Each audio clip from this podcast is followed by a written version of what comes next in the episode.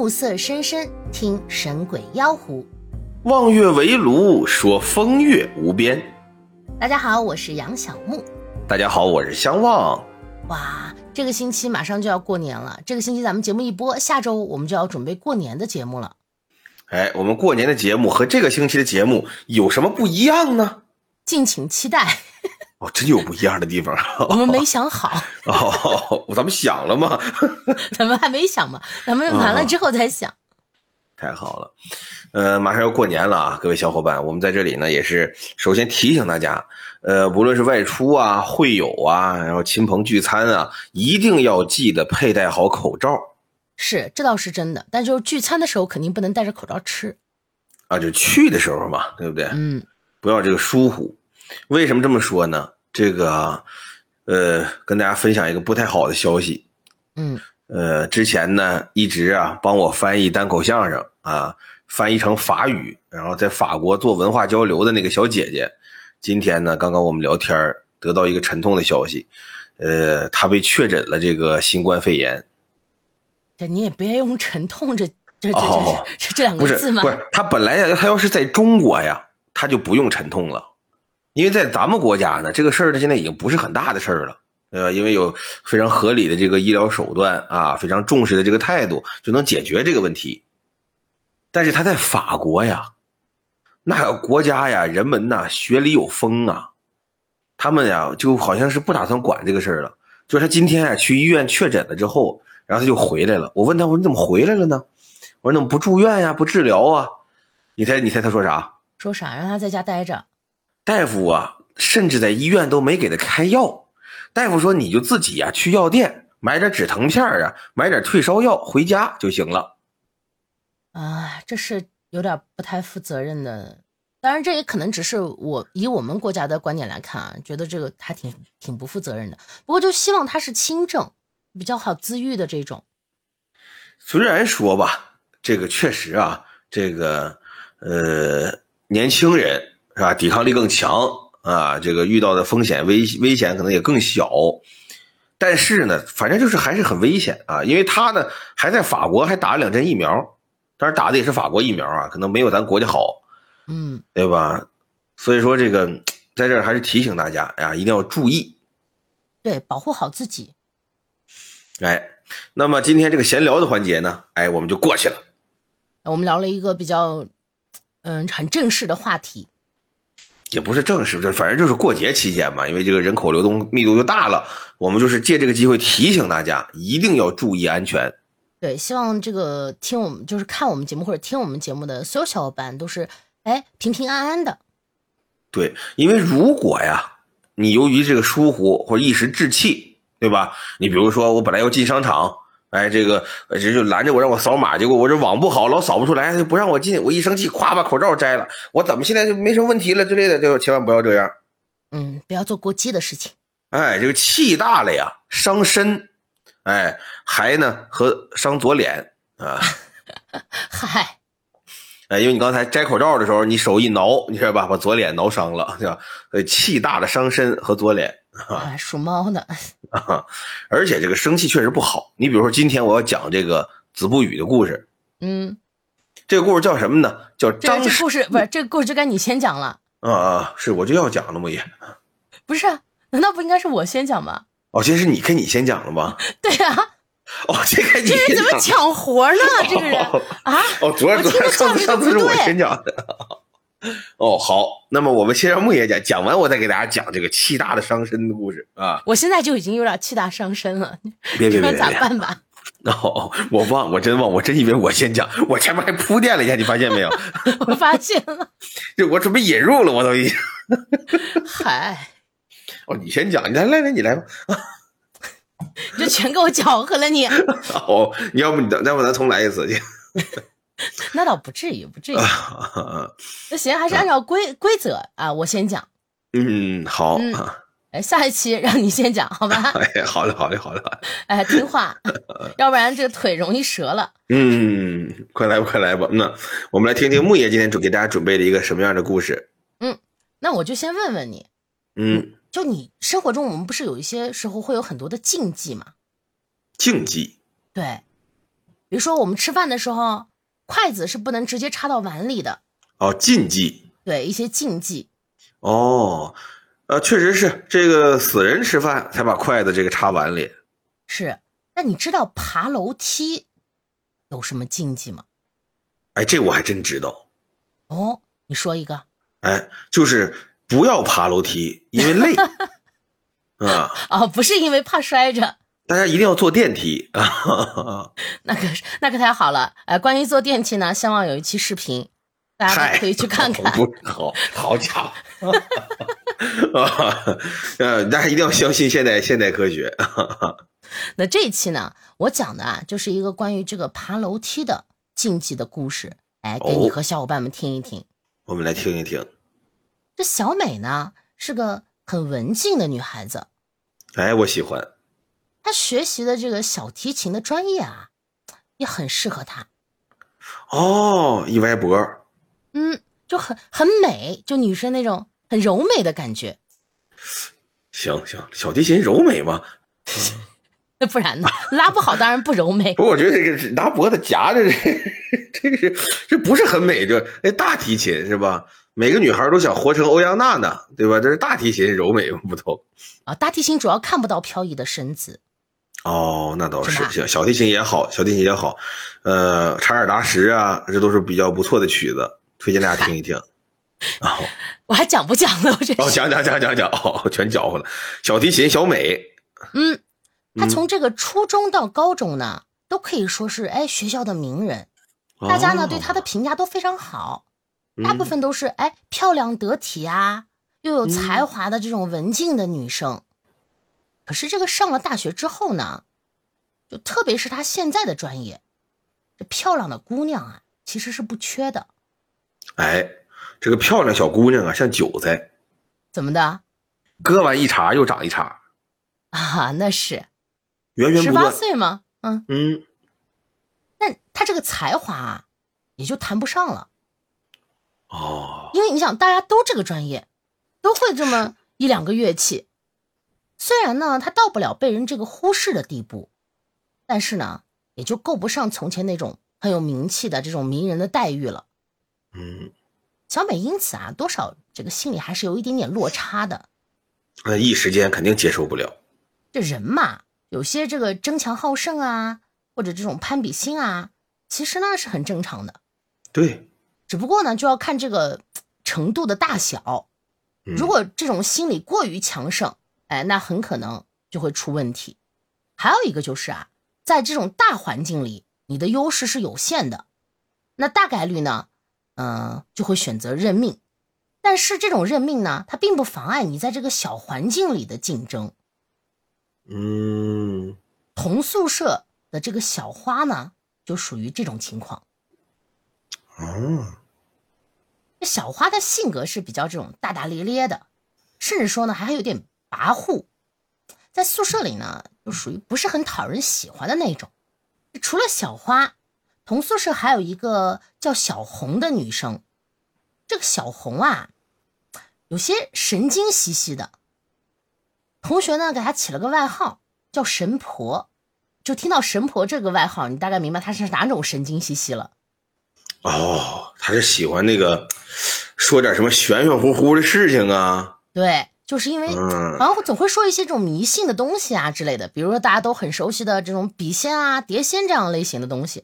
啊，推个什么阴阳八卦呀，算个什么塔罗占卜啊。倒也没有那么神，就是他就是啊经常会说一些这样类型的东西，但不一定懂。明白，玄而又玄。嗯有一天晚上呢，大家都睡不着，就各自嗯躺在床上，你一言我一语的，哎，就开启了这个深夜的卧谈会。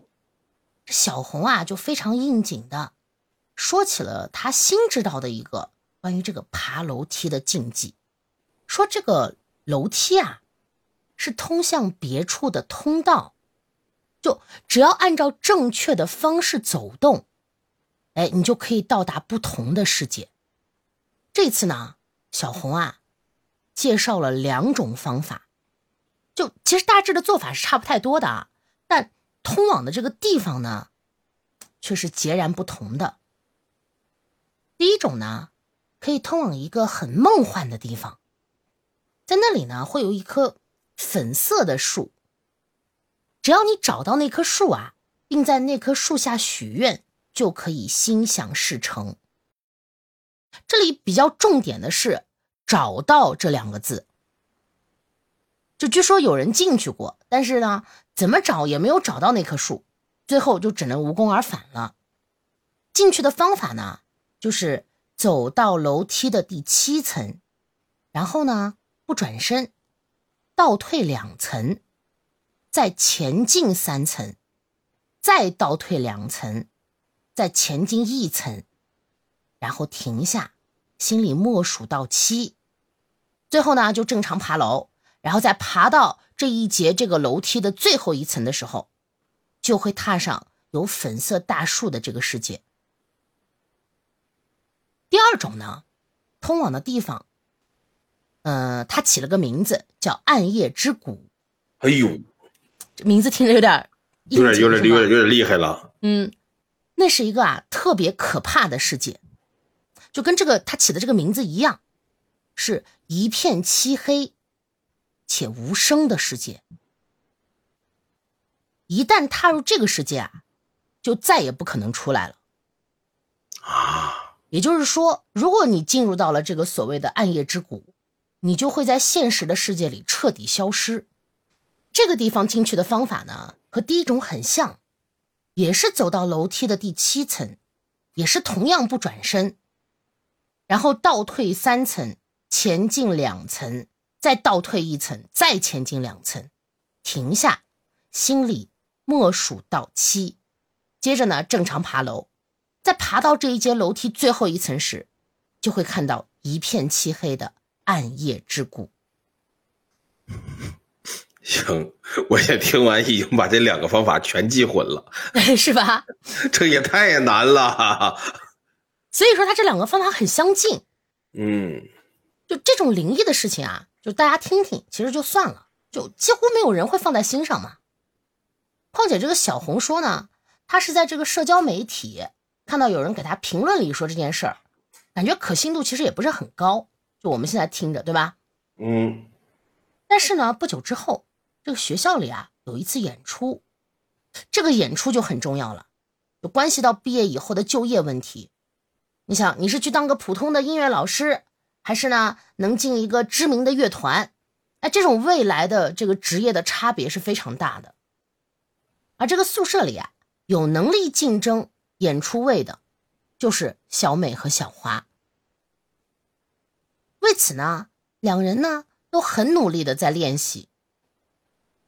经过这个层层的筛选啊，最终两人呢都得到了这个演出的机会。可是，最后演出的人。也不是只有他们两人，还有其他的同学，所以呢，花落谁家还是个未知数。两人呢也都尽了自己最大的努力，就最后只能看当天演出的表现了。这临近演出的前一天啊，小美和小花呢都很紧张。熄灯以后啊，两个人怎么都睡不着。这小美呢就悄悄的就喊小花。就问小花说：“你要不要去？咱们要不要去楼道里坐一会儿？”这小花反正也睡不着啊，干脆就和小美一起去了楼道。这小美呢，就提起了那棵哎有那棵树的世界，说：“哎，要不咱俩试一下？万一真的有那棵树呢？”这小花呢，本来就是个大大咧咧、没没啥脑子，就觉得哎试就试呗。于是呢，他们就走到了这个楼梯边上。那小花呢，抬腿就要开始。被小美呢一把拽回来了，提醒她记不记得这个小红上次说的方法。为了以防万一呢，哎，咱们还是得再复习一次。小花一听呢也是这个理儿，然后两人啊就又回忆了一次这个进入这个有树世界的方法。回忆完毕，这小花呢就迫不及待的踏上了楼梯。按照这个正确的方式啊。先爬到楼梯的第七层，然后呢不转身，倒退了两层，再前进三层，再倒退两层，再前进一层，停下，心里呢默数到七，最后正常的爬楼至这一节楼梯的最后一层。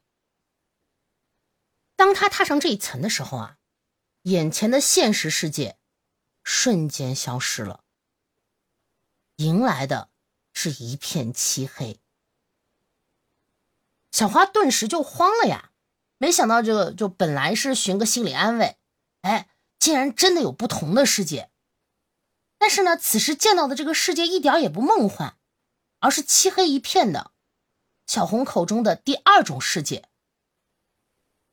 反应过来的小花呢，转身就想往回跑。万幸的是啊，身后的景象还是现实的样子。他一看有希望啊。就冲下楼梯跑向小美，可还没踏出两步，身后的黑暗中啊，伸出了两只细长的手，紧紧的箍住了这个小花的脖子。小花就挣扎呀，身体就拼命向前，然后双手就用力的去扳那个箍住她脖子的手，就感觉到自己越来越吃力，感觉好像快没劲儿了。小花也无计可施了。一手呢继续扳着那个细长的手，因为她勒脖子嘛。嗯，另一只手呢就向前伸，就向前伸，伸向那个小美的方向，然后就用那个眼神啊，就祈求小美，就望着小美，希望小美能帮助自己。对，因为那时候小美是他唯一的希望了呀。嗯，而小美看到这可怕的一幕呢，竟然没有一丝惊讶。就像他早就知道会发生这样的事一样，啊！他就这样平静的看着小花，从挣扎到无力，到最后呢，被拖进了无尽的黑暗里，消失不见。哇！当这个暗夜之谷消失在眼前的时候，小美呢，也踏上了楼梯，而他实行的。却是小红说的进入暗夜之谷的方法。嗯，来，我的故事到这里停了，剩下的留给小伙伴们去思考。嗯，他他怎么他怎么也去暗夜之谷？嗯，你想，他们他和小花实行的讲的是第一种，结果第一种去了那边，结果第一种去的是暗夜之谷，那么第二种去的是哪里呢？哦，第二种去的就是那个智慧树那儿了。对啊。而小红知道这个方法是从这个社交媒体的评论上看到的。嗯，那评论给他的这个人是谁呢？他不是个好人。嗯，但这个故事还没有完全结束。哎，我们留个下一章。哎呦，哦，咱们还能分章讲呢。因为太长了，如果这一章讲你的这个故事的时间就没有了。哦。可以可以，那你要说他分章讲可太行了，那子不语我就撑开了讲了。别别别别别，收着点收着点，你要不然这三五句你给我讲两个小时，我也不太能受得了。哎，我觉得不然你去再搞一个付费节目。哎，好好好，再搞一个。哎，就给他撑开了讲。嗯，好。哎，那你看，我要是给他起个名字叫相望书馆，你看怎么样？我看很好，而且收费呢也非常的便宜。哦，那你看咱们在什么平台收费比较好呢？我觉得啊，就爱发电这个平台就非常好。哦，为什么？你知道为什么去爱发电吗？嗯，因为喜马拉雅不让咱们收费。所以小伙伴们懂了吗？嗯，哎，大家懂了吧？去喜马拉雅听，去爱发电，哎，支持这个单口相声的节目。哎。呃，但是呢，我们这个子不语啊，和这个莫爷的这个恐怖故事啊，我也就是我们的夜半谈，在喜马拉雅还有音频版，也欢迎大家去支持。嗯，当然是免费的。那当然了，因为喜马拉雅不让我们收钱，是吧？嗯，不然咱也收是吧？呃，那当然了，那咱们不放过任何一个收钱的机会啊。我看行。哎，那么木爷这个小故事呢，大家如果感兴趣的话。一定要记得在评论区把你认为的结尾写出来。嗯，其实咱俩已经都说完了。那不，你不要这个低估啊听众的想象力。哦，也是，小伙伴们有时候想象力更更丰富一些。对对，他很有可能都没听到咱俩说这儿，他就睡着了。啊，对，这倒是非常有可能。评论里经常会见的，嗯，对吧？对吧？所以说他等他等他写的时候，他都不知道后面还有一段啊。嗯。好，那么接下来，朋友们就到了我这个气大的伤身的故事了。哎，终于轮到了。哎，我这故我这个故事啊，是《子不语》当中啊很有意思的一篇，叫张世贵。张世贵，哎，这个张世贵是哪儿的人呢？是直隶安州人士。那么他的这个职位是什么呢？是啊，参将。呃，这个兵见兵啊，呃，古人讲叫什么呢？兵见兵，十三层。呃，从最小的，从最大的啊，往往下查，从最大叫什么叫总兵？哎，统带呢，呃，全国的这个官员，从总兵往下有副将，然后就是参将，底下还有守备呀，有千总啊、把总啊。等等，一共呢是十三个等级，到最底下的小兵。那么从小兵呢，就又绕回这个总兵了，所以叫兵见兵十三层。那么这个参将呢，就已经是呃中高级的军官了，位列前三啊。他有的时候这个顺序不一定是这么准，就基本上就是名列前茅了。哎，对，反正是中高级啊，所以说权力已经不小了。那么这个张世贵呢，可以说就不错了。可是张世贵每天有个什么小问题呀，就困扰自己。原文写呀，以公谢太仄，什么意思呢？就是这张世贵老觉着自己这个办公室啊有点小，平时坐着有点挤，来回转不开身啊，对不对？挪东西没地儿放，怎么办呢？怎么办？那就得升职。哎，不不，升职他这再升职可难了啊！那倒是啊，再升职可难，他得有军功啊，对不对？嗯，他这个也有好也好办哈。他觉得这办公室小，他可以买新办公室。哦，你像以前呢，你政务办公啊是在衙门，那你军队办公呢？哎，有军营有大帐。那么他觉得哪儿小啊？他其实是觉得自己家里这书房有点挤。那说白了呢，就是嫌自己这宅子小。宅子小有办法，有办法，找一牙行帮自己呀，四处一打听一问，在这个安州城的东面，新买这么一套宅子。买完之后挺高兴啊，为什么呢？这个搬新家嘛，这叫乔迁之喜，全家老小全搬过来了，搬是搬过来了。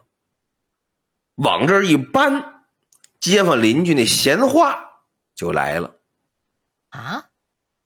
哎，说怎么有闲话呢？对呀。什么问题呢？感情这街坊邻居来呀，都跟他说：“说您买这房，您看这占地面积这么大，建筑面积不小，使用面积不错，对不对？平时这物业取暖呀也不贵。”而且呢，你这环境啊、绿化呀，是不是啊？打扫卫生的都挺好，逢年过节的还给户主擦车，这都挺好。为什么要你房价这么便宜？为什么？因为你这屋闹鬼。呵，我看出来了。你咋看出来的？古代的牙行啊，就没有好的。每次咱们这个子不语的故事里，你看你讲了这几个故事里，找牙行都是闹鬼的房子。不是他这个车船垫脚牙，古人讲无罪也该杀，就在这儿。当然了，这个呢不是咱们故事主要的点。嗯，就说这张世贵呀，一听说怎么的啊，我买一房子这么好那么好，结果来了告诉我说这里面闹鬼。嘿，我天生就有这么股倔脾气，张世贵还真是天生就是生冷更倔，有这么股倔劲儿。旁人越过来说。这个有闹鬼，您别别住，您趁趁早找房再搬家。不干，我非住这房子，谁也不许搬走，全全住这个。即宜家宜，全家全搬来，全住这儿，就还很犟。哎，住。而且我发现了，就包括我们前面的那个将军也是，他们是好像身体里都有一股那个劲儿。什么鬼？什么神？因为他征战沙场啊，对不对？嗯。他是见惯了这些人头啊、血液呀、残肢啊等等这一系列的事情吧，所以说他对这种这个怪力乱神、神鬼的事情啊，单有这么一份不屑。嗯，就即使你有这个事儿，哎，人家就是老子也不怕。哎，张世贵就是全家搬过来，我不信住住进来，果然出事了。每天晚上这个客厅里都能听见什么呀？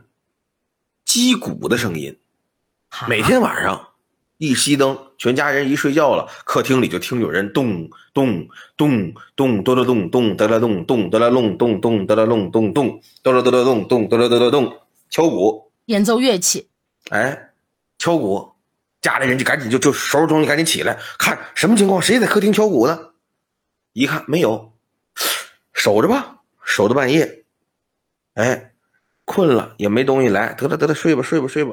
一吹蜡烛回屋，刚躺好，一听客厅噔噔噔噔噔噔噔噔噔噔噔了噔噔噔噔了噔噔噔，哎，这就要唱，你知道吧？这是个搞摇滚的，搞什么摇滚？打鼓，反正就是老听这里客厅有人打鼓。嗯，这一打鼓受不了，这晚上没法睡觉啊，闹呗，对吧？张世贵一想，不行，这家里人这么害怕，休息不好，回头做了病了，而且这传将出去，与我生威有碍，我不信这邪。这天夜里，张世贵亲自卑躬搭箭，点了这么一根大蜡烛，往正厅这桌上一摆，把这屋照的通亮通亮的。挎个金刀，往这一坐，就等着，什么也不干。说说关羽夜读春秋，这照着还看本书，不干，不用，什么也不用。就背着弓，认着箭，就跟这坐着，坐到什么时候呢？夜至精深，大半夜了。突然之间呢，就从这房梁上，以前的房子呀，不像咱们现在都是天花板，都是梁柱结构的，有飞檐，有斗拱，中间是一根大横梁撑起整个房子房顶，就从这房梁上。探出一个大脑袋，哎呦，这脑袋呀，巨大无比，眼睛小，白眼儿多呀，黑眼儿少。这脑袋呀，探一半留一半，把这俩眼睛探出来，斜楞眼眯缝着，就看着张世贵，露出半拉嘴呀，是咧着缝，微微冷笑，嘿嘿。嘿嘿嘿嘿嘿嘿嘿嘿嘿，笑不是好笑，声不是好声。就这会儿，张世贵看出来是参将来了，这利索甭提，一吞这弓，一抽这剑，搭弓刃箭，噌啪，准快。各位，这要撑开说，我就给您拉这点，拉什么点？百步穿杨。就说这人射箭射的准，射的好，射的快。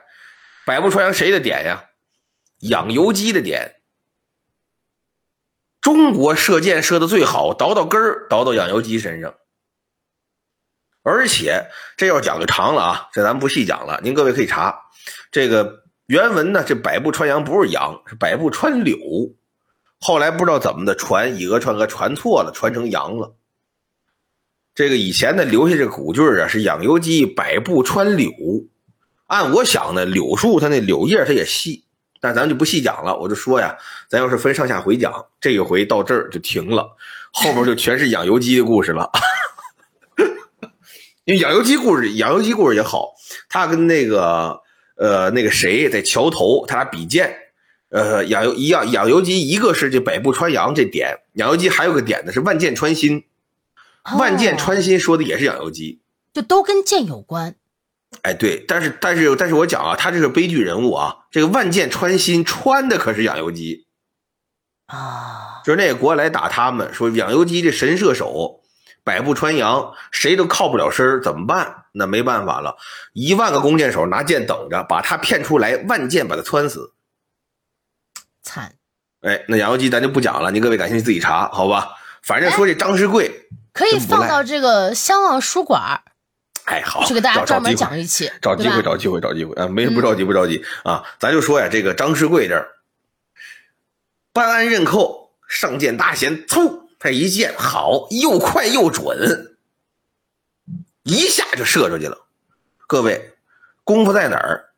露头可不射头。哦，说这东西大脑袋往出一探，射这脑袋射不着，为什么？他看你搭弓认箭了，他可就躲，你射这脑袋准准射不着，所以得怎么样呢？你得往下瞄，等于说你瞄脖子，他往后一撤，叭，这不扎脑袋吗？爆头了，哎，对吧？所以说呢，射他可不露头，可不瞄头，叭一箭射过去了，就等于射这黑暗黑影里了。一下呢，怎么知道射中了呀？啪，这东西就掉下来了，啪，从房梁上往下一掉，咚一下落地板上了。好，借着这烛光再一看，这东西好，头大不说呀，身子啊不长，不长是不长啊，是又肥又壮。原文写四个字叫“短黑而肥”，就形容社长。你是真不往自己兄弟身上落好呀你！这东西短黑而肥，你这你说你说，这多么贴切的一个四字成语！就说这东西啊不长，嗯哎，而且还肥，肥不算呢，浑身黑啊，抽卡也抽不着，是不是？哎，盲盒也买不中，怎么也不行，反正就是啊，短黑而肥，而肥呀、而飞去了，真真奔上了。飞球短啊，飞球，短黑而肥呀、常短嗯，哎，而且呢，这个肚子大，特别特别胖啊，叫腹大如五十袍，就说他这肚子呀，大的像个葫芦似的，就那种大葫芦，切开是瓢那种。哦，那么说，这个张世贵射这一箭射哪儿了呢？各位准极了，整射这大肚子肚脐眼儿里了。呵，而且不是说擦一皮儿，尖儿扎着了，不是，入一尺许，直接插进去了，哎，扎进去一尺来深。这要是一石头，这叫什么这要是一木，这是这一石头，叫什么？石飞崩裂，就得是这个力道。所以说，你就看他这恨劲儿。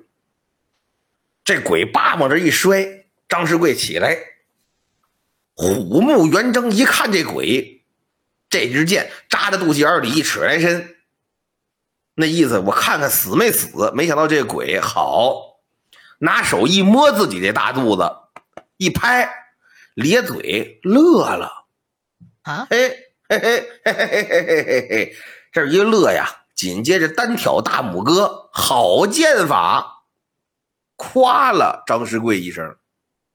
原文写“好剑”二字，这不按套路出牌啊！张世贵一看也是啊，这没死啊，还夸好剑，好，再给你来一个，这儿赶紧再抽剑，刃扣大弦，呲儿啪，又补一剑，还扎这肚子，嗨，这就摁死了射了，这还射不着吧？呲儿啪，这支箭射上去，这鬼没想到一摸肚子，好剑，又捧一句。哎呦，这下把张世贵吓着了，为什么？连中我两箭，第一箭入一尺许，第二箭离这么近，我低头看着你射，射进去半根多长，还说好箭，坏了。张世贵这会儿真有点害怕了，赶紧喊：“大家快来呀！我把这鬼捉住了，快来呀！再不来，再不来，还把我捉住了，快来！”他很聪明，因为他两箭射出去，这个鬼还是没有没有怕他的意思，代表他不怕这个箭。哎，对呀，家里人一听张世贵这喊把鬼捉住了，呼啦超啊，这全都来了。家里这家下人等、家奴员工提枪拿棒啊，厨子来拎菜刀的、拿炒勺的啊，是有什么工具使什么工具呗，全来了。这呼啦超这屋里涌进来一堆人呐，这鬼受不了了。为什么呢？这鬼呀、怕人，就什么时候您各位都记住了，鬼永远怕人。他为什么躲阴阴边旮旯？他吓唬你呀？他为什么冲你呲牙咧嘴呀？他为什么弄这气氛呢？这又给你扒拉掉一本书，那有个花瓶给你碰碎了，就出点怪动静。他为什么吓唬你呀？因为他怕你。人呐，咱们说说这样讲，人肩头有两盏火，头顶有一盏灯，所以说呢，一般来说这鬼都怕人，尤其这人一多，阳气一旺盛，这鬼更受不了了。一看人这么多，这鬼也不闹了，赶紧从地上爬起来，飘飘悠悠就上了房梁了。上房梁不算完，趴在房梁像刚才似的，露出一大脑袋来，骂了句狠话。骂了啥？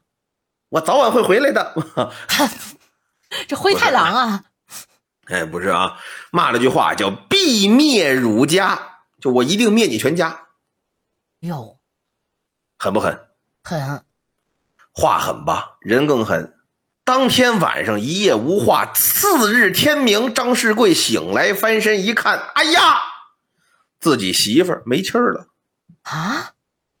就这一宿，当天晚上没事，第二天醒过来一看，自己媳妇儿就在自己侧榻安眠，和自己的是自己的枕边人，当天晚上死了，去世了。早上起来一看，媳妇儿死了。傻了，家里赶紧有老人过来，这得出出，这得出白事，这得安排人啊！什么叫和尚？哪叫老道？全得请来给唱经，给驱这邪祟。怎么回事？这正安排呢，这一天全忙完，到了晚上要睡觉了，一吹灯，嗷哦一声，再点灯起来一看，儿子死了，二十四小时没到，妻离子散，妻子和孩子。全死一天，死俩亲人。张世贵这会儿就已经全懵了，这么大罪过啊！这这这这这这已经就傻了，不会说话了，全应验了呀！对，旁边赶紧来人呐，这得这得收拾，这不能这么停着呀，这得打棺材呀，这得换衣裳，这全全弄，赶紧装脸。一场白事。把这个棺材全停好了，亲戚朋友啊，领导是不是？同学、老师，跟妻子玩的比较好的小姐们娘家的、婆家的，全去请来呀。这参加白事，这全都弄完了，这也下葬入殓了。张世贵呀，呆呆的坐在房间里呀，出神，不知道该想什么。也不知道自己是该难受还是该害怕，也不知道自己是该走还是该留。每天就往屋里一坐，捏呆呆坐着，茶不思饭不想，药不吃身不长，瘦的一个柳腰儿无有一把呀，瘦的那个小脸儿又焦黄。这么大的一个参将，整个人啊瘦脱了相了，就像是得了一场大病似的，受刺激呗。那当然呀，一天之内呀，自己的亲人呐、媳妇孩子呀，全死了，而且自己要不知道怎么回事还好，自己明知道是这鬼闹的，没办法，每天就是坐这房间里发愣，班也上不了。是不是事儿也公文也处理不了了？什么领兵打仗玩去吧，干不了了。如此多久？一个月，一个多月。嗯，每天就是在这坐着，回想。这天也是，醒了之后换上衣服往这一坐，媳妇儿没了。孩子没了，怎么办呢？这正想着呢，每天都这出啊，没人敢过来打扰啊。老爷这心情不好，谁这时候这时候上来找不痛快呀？都在外面候着，不敢进来打扰。张世贵就听着呀，就旁边这屋有人哼唧，哦。嗯嗯嗯嗯嗯，哼唧。张世贵是谁？这什么情况？我每天跟这儿想媳妇想孩子，没人敢打扰我呀。这怎么有人哼唧？这不行啊！来人呐！这小厮赶紧过来，老爷您什么吩咐？查查谁哼唧，听听能听见吗？是我们也听见了，有人哼唧。嗯，刚才已经私底下偷摸看了，没没看见那屋有人。不对，找找来找去，就发现呢，房间墙壁当中传来呻吟之声。嗯，不对，这别不会又是那个鬼来作祟？来呀，拿镐头，家下人等拿来镐头，对这墙啊痛啊痛啊痛，把这墙刨开。好，本来呀是想找这鬼，没想到通通通把这墙一砸，前后墙皮一拆，一看里面，哎呦喂，赶紧给我煮姜汤水。旁边人赶紧过来，老爷怎么煮姜汤水啊？你们看谁？你猜谁？谁呀？他死去的妻子和儿子在墙壁中间。哈？这赶紧顾不得许多了，赶紧救人，快把人救出来，把妻子和儿子救出来。先头脚撂平，先躺好。这是姜糖水，赶紧熬得了。这是拿过来。这姜糖水，各位啊，多放糖，那姜不好吃啊。这 也可以放蜂蜜啊。这姜糖水啊，我破一破，要不这气氛太紧张了，是吧？这姜糖水拿过来，拿小木勺啊，这小木勺最好是什么呢？不磨蹭了，把这姜糖水给妻子和孩子灌进去。好，二人长出一口气，渐渐苏醒过来。这一问说怎么样啊？能吃下东西不？说话说不了，能点头能摇头。问能不能吃点东西呀？这俩人都点头，嗯嗯嗯嗯嗯，想吃点什么呀？嗯，这就想啊，喝点粥啊，嗯啊，烙个饼啊，嗯，炖个肘子，嗯嗯嗯，好，饿死饿饿的难受啊！这儿赶紧弄吃的，这儿赶紧喂。吃好了，这不等成席了。这炒出一盘来，赶紧就喂；炒出一盘，赶紧就上。这吃差不多了，娘俩坐起来了，和平时一样。哎，好了，这张世贵就纳闷啊，一看说：“你们俩怎么缓差不多，缓差不多了？”啊，夫人呐，这是什么情况啊？你们怎么在在墙壁里呀？好，娘俩这你一句我一句，我没死。这来回一聊才明白，感情俩人啊一直也没死。之前呢就感觉是昏昏沉沉的呀，像做了个梦似的，在梦里飘飘荡荡啊，老醒不过来。这两天呢就感觉有一只大黑手，哎，一手呢攥着张世贵媳妇一手啊攥着张世贵儿子，把他俩呀从梦里给抓出来了，往外一扔，紧接着。就已经醒了，就被从墙里救出来了。这张世贵一听，好真邪乎啊！那不对呀，你们俩要在这儿的话，那棺材里是谁呀？来人，开棺！这儿带着人，点灯熬油啊，这奔坟地。这儿把棺材刨出来，起开这钉，这大长钉啊，钉棺材的钉，大长钉全起出来，一看，棺材里什么都没有。到这儿，张世贵一拍脑门啊，恍然大悟，这叫什么呀？这叫人的命啊，天注定。人死有命，虽恶鬼相怨，也只能是用一些幻术啊，怎么样啊，来欺骗我。那么这个时间一到呢，哎。他这个假的呀就被戳破了。他整他最多呀是搞是恶搞我，整蛊我，但他并不能够真的将人杀害。啊，也就是个玩魔术的。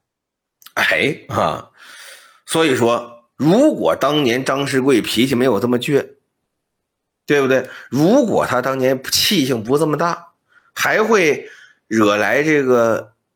一场闹剧吗？也许不会了。那么这个鬼呢？也是。你看这个鬼呀，也没有这个特别恶劣的行为，对吧？他一开始呢也是恶作剧。你想啊，这大半夜听敲鼓啊，咚啊咚啊咚咚咚咚咚。那么我们今天再回头看，那就应该就是他的肚皮，因为他肚子大呀，像葫芦似的，他就大半夜在人家客厅敲肚皮。嗯，瓢的声音也挺大。哎，对吧？所以这张世贵搭弓射箭射哪儿就射这肚皮。那么这妻子和儿子怎么回来的呢？也是这张世贵呀，媳妇孩子死了之后不走，天天坐屋里想，天天坐屋里想，哎，也有这么层意思，他给这媳妇孩子呀给盼回来的。要么咱们现在怎么说叫念想念想啊？念念不忘，他必有回响，就在这儿。这回想着回想着呀，这故事就结束了，对吗？哎，对。那么接下来呢，就是我们非常重要的环节了。来读评论。哎，呃，这一次呢，我先来。我我先来木野，因为我这个评论呢，我需要马上读了它，省得这位朋友睡着了。啊，行，你先来。哎，因为我这条评论呢，来自于这个鹧鸪哨子这位朋友。嗯，他说相望啊。的。哎嘿啊，不是一个应该啊。他说相望啊，我提个意见，没有恶意。您这段书说的是真不错，故事我也喜欢。问题是这女的是干嘛的？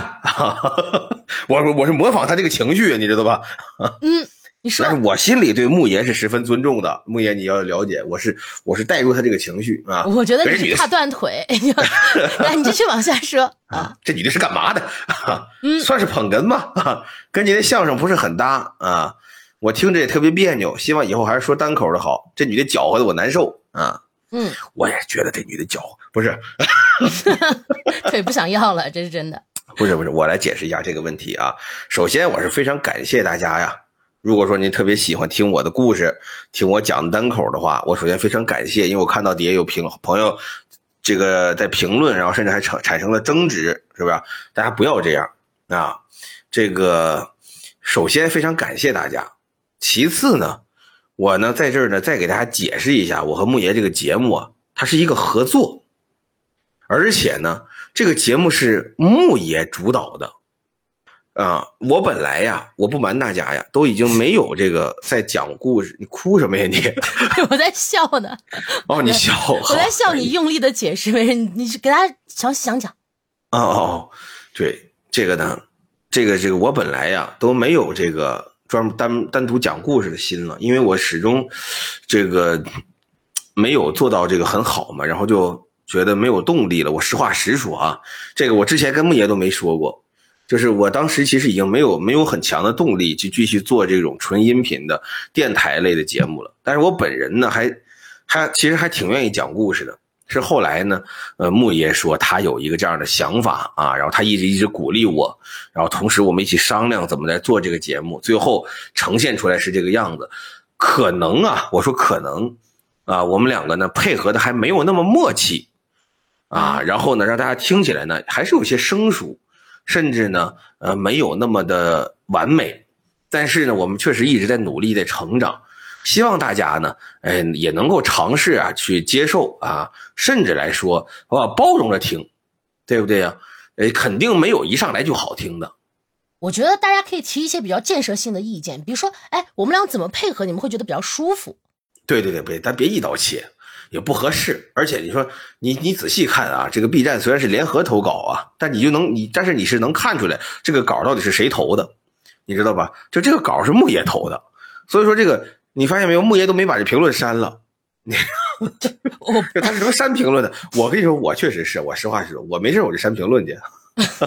所以你看，我视频底下评论都是好话啊，没有一个人去我视频底下评论啊。然后社长短黑而肥，然后这视频还在，不可能啊！不信你们去。